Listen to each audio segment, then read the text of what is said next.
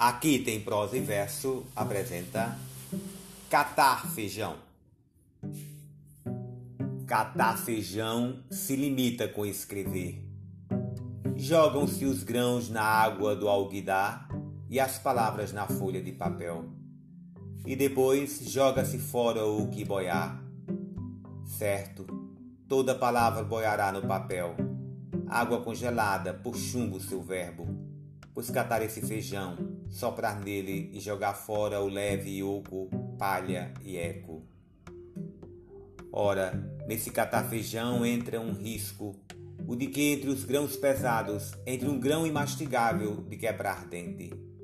Certo não, quando ao catar palavras, a pedra dá à frase seu grão mais vivo, obstrui a leitura fluviante, flutual, achula a atenção, isca com risco.